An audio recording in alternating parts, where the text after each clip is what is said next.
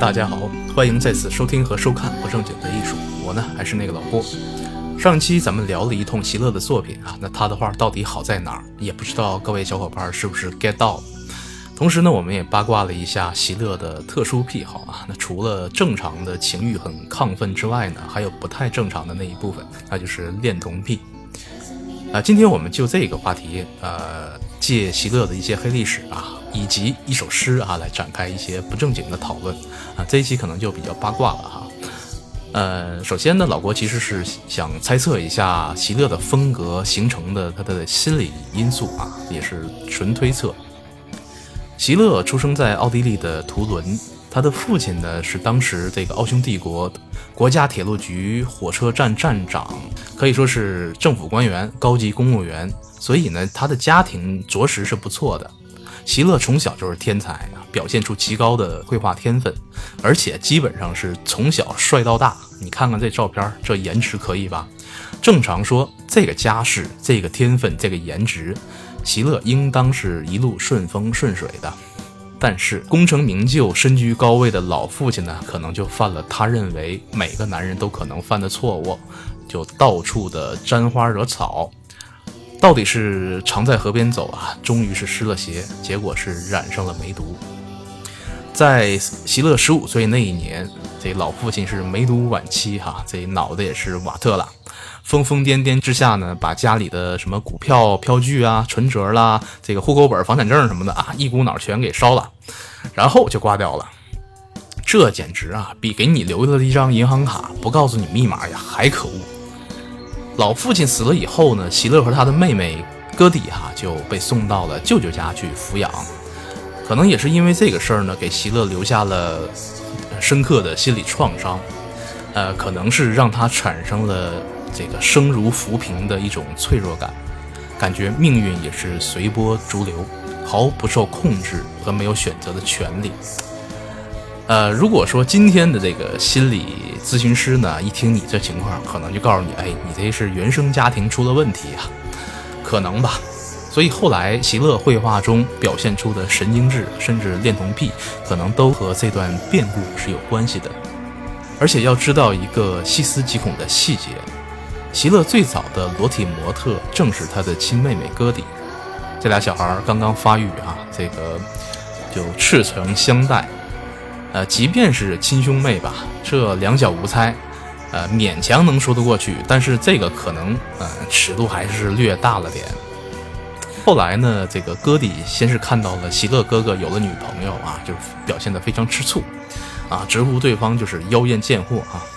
那么后来，戈迪和席勒的同学兼好友啊，同样也是这个画家的这个这个安东培西卡在一起了，这俩人好了。席勒表现出来的也是拒绝的啊，是不满的，是嫉妒的，就完全不像是兄长，反倒呢像是一个被绿了的前男友。呃，兄妹俩呢，因为这个事儿呢，还绝交了好久啊，一直到戈迪订婚。而且因为也是因为这个事儿，席勒和他的好朋友这位这个裴西卡也是险些有船翻。这儿老郭插一嘴哈，这席勒的作品目前成交价格最高的一幅，其实就是给他呃，他给这个后来的小舅子裴西卡画的肖像。这幅画当年在苏富比拍出了七百七十万英镑的价格，呃，算是他作品里边价格最高的一幅了。其实根据现在这个心理学对恋童癖的研究，说这个恋童癖啊，通常是分三种类型，其中一种就叫做未成熟型。这类恋童癖患者可能是在儿童或者少年的时期呢，呃，尝试过男女性爱哈，但是呢，受到了外界的干涉或者阻力，或者是一些伦理问题吧，使得性冲动呢一直停留在那个年龄阶段，导致他成年之后呢，这种冲动就指向了儿童。不过哈，这类患者对儿童的性行为只停留在爱抚上，不一定这个发生实质性的关系。上一期我们讲到，这个席勒曾经因为诱拐和这个猥亵少女被捕，最终没有被定罪的很大一个原因还在于那个当事人啊，那小女孩做了身体检查，结果小女孩仍是完璧之身，没有性侵的事实。所以呢，老郭推测啊，席勒的恋童癖应该就属于这种未成熟型。那么，这种未成熟型的恋童癖哪儿来的呢？可能就是和他当年和这个他的妹妹戈迪之间啊发生了一些暧昧不明的状况有关系。那么还有两种，分别叫做退化型和攻击型的恋童癖。那么退化型的恋童癖患者，一定程度上呢，可以和同龄的异性呢发生性关系。那可能是由由于这个成年以后，在情感中受到了挫折，才将性的冲动转向了儿童。或者是说，比如失业啦、失恋啦、婚姻失败啦，这个老婆女友跟金主爸爸跑了等等，因为在个人的生活中屡受挫折，所以对儿童的性行为啊，是他们释放压力和补偿挫败感的一种手段。他们选择儿童的原因啊，并不是对儿童有兴趣，而是儿童这个年幼无知，容易控制。那么攻击型的恋童癖患者啊，那对儿童产生性欲，那。就是因为他们无法从正常的这个性爱里边得到满足，除了小孩子，他们对成年人的性生活其实并不感兴趣。呃，因此呢，其实攻击型的这种恋童癖患者是最危险、最可怕的一类人。他们为了满足一己一己私欲啊，就采用多种方式与儿童发生这种关系，而且常常会伴有这种暴力呀、虐待呀等等的手段。呃，比如说在行为中使用刀子啊、什么铁管啊、皮带呀等等，他们的性行为往往伴随着一种这个攻击性啊，这种特别可怕，会给受害者造成身心的痛苦。那么前几天这兴城集团的董事长王某属于哪个类型呢？由于现在还没有更多的信息披露啊，咱们就不多费脑细胞去猜测了。呃，但是啊，无论是哪种呢，我觉得都应该予以重判。现在中国的刑法对于这种儿童的保护实在是太弱了，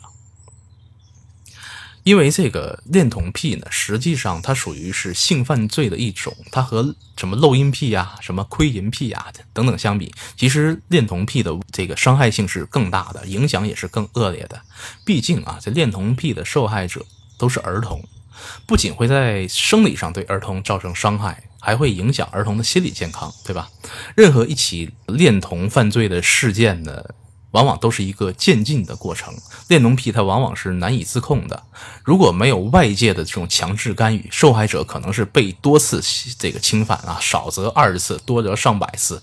那你像上集提到这个美国土豪爱泼斯坦，他呢是涉及到数十个这个受害者。新城集团的这位王某某呢？他不可能仅仅是一次犯案啊，那没查出来的，指不定还有多少受害者呢。而且根据调查显示，恋童癖患者其实更加青睐男孩的，呃，或者是男女通吃啊。从数据显示呢，受害者中男孩的数量是女孩的数量的一倍多。恋童癖患者之所以选择男孩，更多的原因是因为男孩其实相对更安全，因为。就是男生呢，在被侵犯以后啊，他往往并不会去主动的去寻求帮助或者心心理治疗。更可怕的是啊，好多这些孩子，那么他们成年以后呢，就会往往比这些未遭过侵犯的人更容易形成这些特殊的癖好。所以这个事儿啊，可以说是贻害无穷的。但是呢，其实在中国的历史上，恋童由来已久，而且非常普遍。在汉语中啊，咱们中国古代的文人甚至还给恋童癖呢起了一个非常美好的名字，叫做“娈童”。娈呢，其实就是指容貌美好的意思，娈童就是美少年。哈从南北朝开始呢，娈童就是被专门指那些和成年人发生性关系的这种男孩儿。之前老郭就在节目里边说过，旧时达官贵人这里边同性的行为是非常普遍的，其中呢就有一很大一部分是那个家中所养的小男孩，而且有所谓的妖童美妾、天呼已逝的说法，可见呢中国古代啊这种事儿是大概率的事件。那么在西方呢，我们也曾经讲过，恋童癖一直是一个禁忌的话题。然而哈，在越来越多的这个娈童事件被曝光之后呢，反倒证明了神权系统哈是恋童癖的重灾区。这前因后果，咱们之前也是在卡拉瓦乔那和小鲜肉那期里边讲过哈。针对这个恋童癖患者的一个犯罪啊，除了把他们当做罪犯，其实还应该把他们当做病人。有的国家是采用这个药物治疗的，比如说注射这个抗雄性激素，或者是降这个那个血清睾丸激素，哈，从而限制这个恋童癖患者的这个性欲，甚至呢是采用药物阉割的办法。呃，也不知道这个王某会不会用上这招啊，但是估计不会啊。对付恋童癖患者呢，除了这个。药物治疗其实往往也配合上心理治疗，其中一种呢就是厌恶疗法，先是让这个患童癖患者呀，这个重演自己对这个恋童的行为，呃，比如说对这个儿童的模型啊，一个充气的娃娃，一个小孩产生性冲动，同时呢，对于施呃施加这个惩罚性的刺激，嗯，比如说这个电击啊，比如说这个注射吐真剂啊。等等啊，然后呢，就造成这个患者的身心痛苦，从而形成条件反射，这就跟那训小狗、训野兽差不多。那么通过反复强化之后，恋童癖患者的行为那模式它就会发生变化。所以我觉得这个王某啊，真的不应该只被判刑，而且应该去送去尝尝这个这种真格的治疗啊。好了，这个扯得有点远了。呃，老郭看席勒的画呀，还发现一个特点，其实上期呃也提到过，就是席勒在绘画的时候呢，常常会让模特摆出非常扭曲的姿势，这个是控制欲极强的这么一个表现，也是恋童癖患者的一个非常典型的特征。和面对成年人的性关系相比啊，这个恋童癖患者呢，能够在儿童的性关系中呢占据主导地位，享受这种控制权。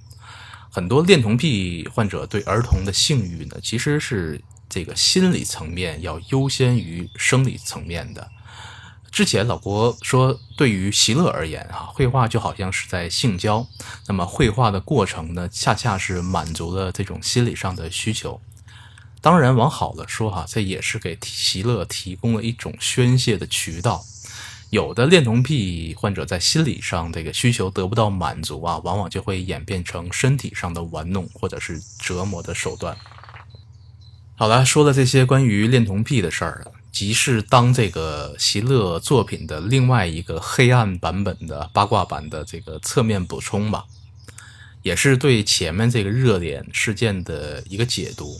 但是呢，作为一档不正经的艺术评论类节目，咱们说了这些这个恋童癖、心理疾病的事儿，咱们得把这个话题硬扯回艺术来。怎么扯呢？所以就说，不要认为这恋童癖只是少数的个案啊。这一个现实的状况就是，恋童癖其实已经改头换面啊，已经形成了一种文化现象，在社会上广为存在了。它的危害呢，可能没有前者那么直接啊，没有那么巨大，但是这个确实是非常普遍了。那么说到这个话题啊，这老郭呢就得先念首酸诗了。呃，诗云：“十八新娘八十郎，苍苍白发对红妆。鸳鸯被里成双夜，一树梨花压海棠。”这首诗是苏轼为了调侃他的好朋友张先，这个老牛吃嫩草。老树发新芽所做的，就是说这个张先啊娶了一个萝莉小美眉。话说这个张先呢是北宋著名的词人，曾经是在安陆县当知县，所以呢也人称张安陆。呃，苏轼当年呢在杭州做通判，所以呢就和这个张安陆呢建立了忘年之交。这首诗的最后一句“一树梨花压海棠”其实是一部电影的名字。这是什么电影呢？那就是世界萝莉文化的鼻祖《洛丽塔》。你看看这翻译哈，这《洛丽塔》“一树梨花压海棠”，当真是翻译界的信达雅了。《洛丽塔》这部电影是一九九七年拍的，但是它的小说是一九五八年时这个出版的。这本书啊，一经出版是立马被禁哈。这个直到今天，在保守的一些这个美国南方的小镇啊，这本书仍然是禁书。呃，根据小说改编的电影仍然是不允许在当地放映的。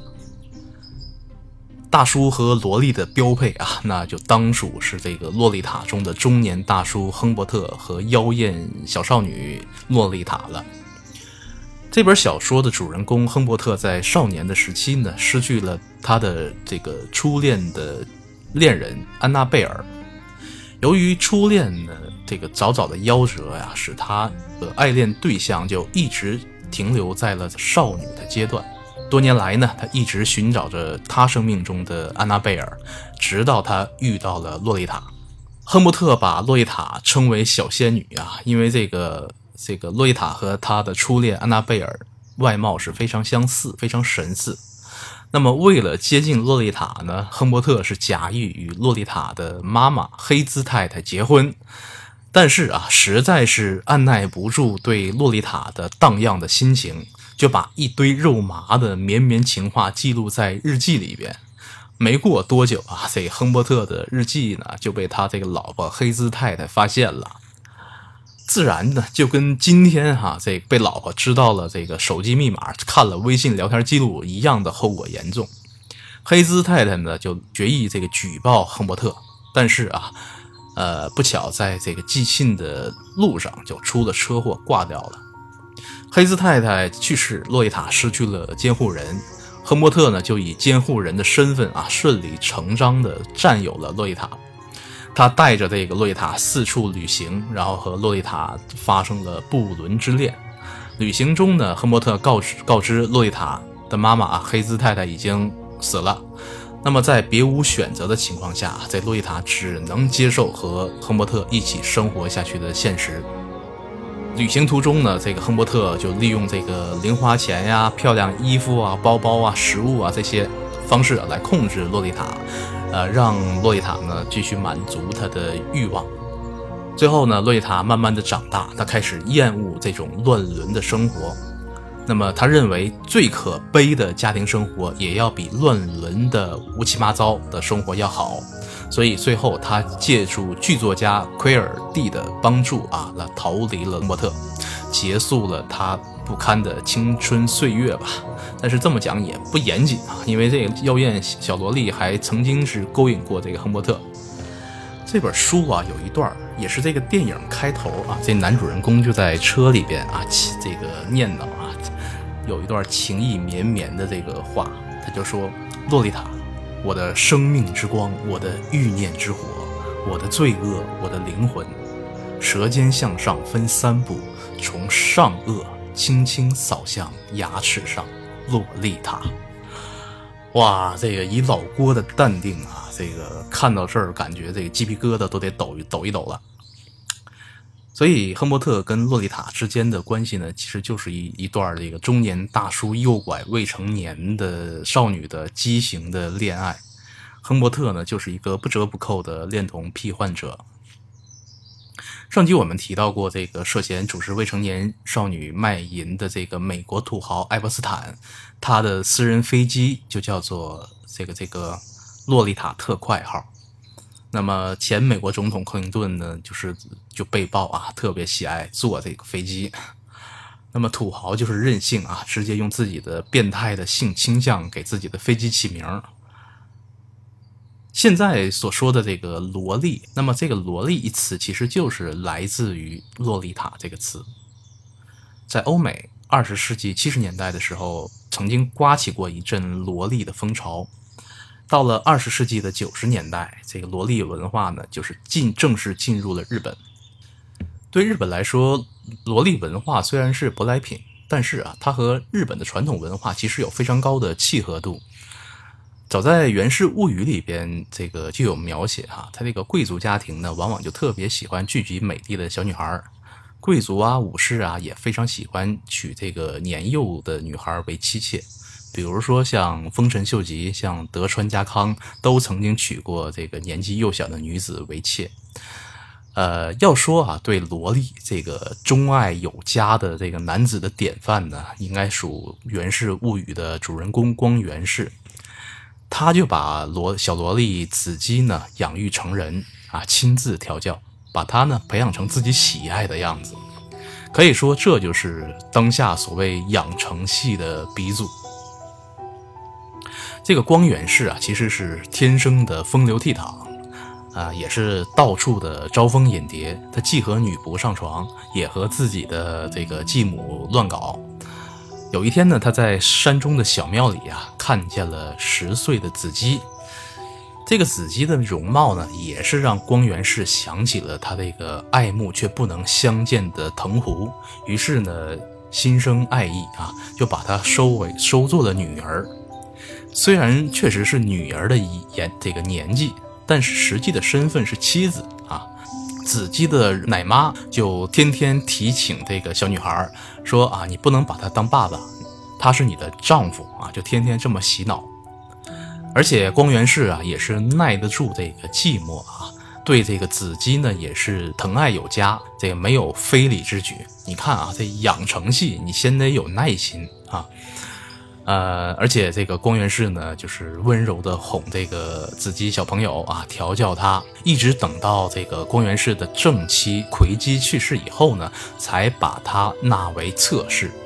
子姬年幼的时候可以说是这个天真烂浪漫啊，有才华有相貌，而且非常的听话，这个就是养成系的好处啦。正如这个光源氏所说哈，从年幼起，无论何事，凡我心中不喜爱的，他从来不做。这子姬啊，就堪称是日本女性的典范了。不过呢，这个光源氏啊，他的风流成性和控制欲的太过强烈，也让子姬呢嫉妒又痛苦，所以呢，也是早早的就去世了。可以说，这本《源氏物语》啊，也是现在这个养成系的启蒙读物了。其实日本像这样带颜色的八卦啊特别多啊。其实本来打算是留到以后讲日本系列的时候慢慢讲的。今天呢，我们就全当提前预热一下子，因为我们需要把这个话题扯到艺术上嘛。那么恋童和这个艺术有什么关系呢？就是它对时尚的影响。日本的萝莉文化呢，首先是体现在服装和时尚上的，它是以一种街头文化的形式出现的。要知道啊，日本街头文化最初对这个时尚具有这个影响力，其实正是由女高中生来引导的。那么，包括一些亚文化的群体啊，通常也是这些这个年轻的少女占主导地位，并且呢，这帮女学生啊，经常是带有明确的理性目的，比如说啊，他们会利用这些时尚呢，去强化青少年的影响力啦，呃，加强父权感啦等等。那么，这种街头文化呢，常常是以地区为这个基地的，呃，就是划片儿啊，按片儿分。比如这个涩谷黑妹风，就是以这个九十年代东京很有标志性的涩谷一零九大厦购物中心周边为基地啊。啥是黑妹风呢？特点呢就是脸庞啊，通过这种太阳灯遇晒黑啊，或者是化妆成棕色啊，深棕色，然后呢再涂上重重的白色眼妆，再配上那个漂染的头发。这个他们的理念呢，就是啊，你日本的传统不是推崇这个白皮肤黑头发吗？啊，那我就跟你反着来，啊，我得学习这个美利坚这个加利福尼亚女孩的风格。所以这些姑娘啊，往往是穿着这个霓虹色的衣服，配上短裙，然后这个松高鞋。那么比较极端的呢，直接就干脆把脸涂成这个黑色啊，就是那种暗色系，然后白嘴唇。大亮片，大量的接头发，这种风格好像到了后来就被称作是山老风了。山头的山啊，姥姥的姥，据说呢是根据民间故事中这个白发老太婆改编的，你又可以理解成日本版的黑山老妖啊，不知道对不对？那么这个黑妹风到了国内改吧改吧呢，基本上就是我们今天看到的这个乡村杀马特造型。但是啊，这个口味太重了，对不对？起码老郭是 get 不到这个点，毕竟来找这个惊吓的是少数。所以呢，再到这个东京的元素区为基地啊，就应运而生了这个洛丽塔亚文化群。这些呃九十年代啊，这个年轻的女孩就穿着这个蕾丝花边的服饰，然后做这种可爱的扮相啦，啊，就好像是维多利亚时期的这个小洋娃娃一样纯真和娇柔。他们穿着那种多褶的蕾丝软帽，戴着金色的假发，再配上这个五颜六色的小手袋啊、小雨伞。后来随着这个漫画产业的发展啊，这个萝莉文化和这个 A C G 啊，也就是游戏动漫，呃，或者说二次元结合起来，然后就风靡了日本，甚甚至是整个亚洲。在民间啊，这个可以说是全民追捧小萝莉。这个国民少女大赛啊，呃，经常是在日本的各地举行。他们的年纪往往是不超过十四岁的这个小女孩那么他们呢，就成了这个老爷、老爷爷、老奶奶、中年大叔等等啊这些喜爱的国民偶像了。而且萝莉其实是分流派的，外形上甜美可爱的呢，啊，就叫做甜美萝莉。基本上都是这个半公主啊、洋娃娃的形象，凸显是儿童的可爱和天真。那么还有哥特式的萝莉啊，装扮是以黑白为主，然后再加入什么宗教元素啊、十字架啦、然后蝙蝠啦、啊什么吸血鬼啦等等，去营造这种神秘的气氛。还有比如说什么朋克萝莉啦、和风萝莉啦、水手萝莉啦、海盗萝莉啦，哈，不拉不拉一大堆。呃，从年纪上分呢，还分标准萝莉啊、爱丽丝式萝莉和嗨萝，哈，这个这个是存在年龄上年龄上的差距的。标准萝莉呢，基本上是十二岁到十五岁；爱丽丝萝莉呢是七岁到十二岁；嗨萝呢就基本上是七岁以下。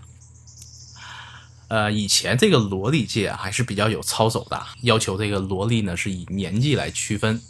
啊，需要是限定在一定年纪以内。那么，如今的这个年龄就并非是萝莉界的唯一标准了，而是更加具有这种少女特质的衣着文化。而且，像欧洲的巴洛克文化，然后洛可可文化，以及这个英国维多利亚时期的服饰和日本传统的宫廷服饰等等啊，都开始纷纷的复兴。嗯，总之吧，不管什么风，服装上呢，其实并没有统一的这么一个定式，只要是精气神儿，永远在表现少女特质，那就对了。而且萝莉具有万变不离其中的标志特征啊，就比如说大大的眼睛、可爱的造型啊，更重要的是，她们都介于这种女孩和成熟女人之间的这个学生妹的形象啊，娇小可爱、天真浪漫。啊，如果再加上一点天然呆、自然萌，那就更会更受欢迎了。这些呢，自然也是给这个日本的爱情动作片产业啊带来了源源不断的灵感和钞票。在日本呢，很多男人会有这种萝莉情节啊，对这种穿着制服的女中学生啊是非常着迷，所以晚上下班啊就不爱回家，纷纷在这个夜总会啊。俱乐部啊，跟这些个身穿水手服、专门扮作女学生模样的这个陪酒女郎啊，一起聊人生、聊理想。包括萝莉文化在内的这些虚拟文化啊，其实一不断的发达，还导致了这个日本家庭啊，夫妻之间的无性婚姻啊。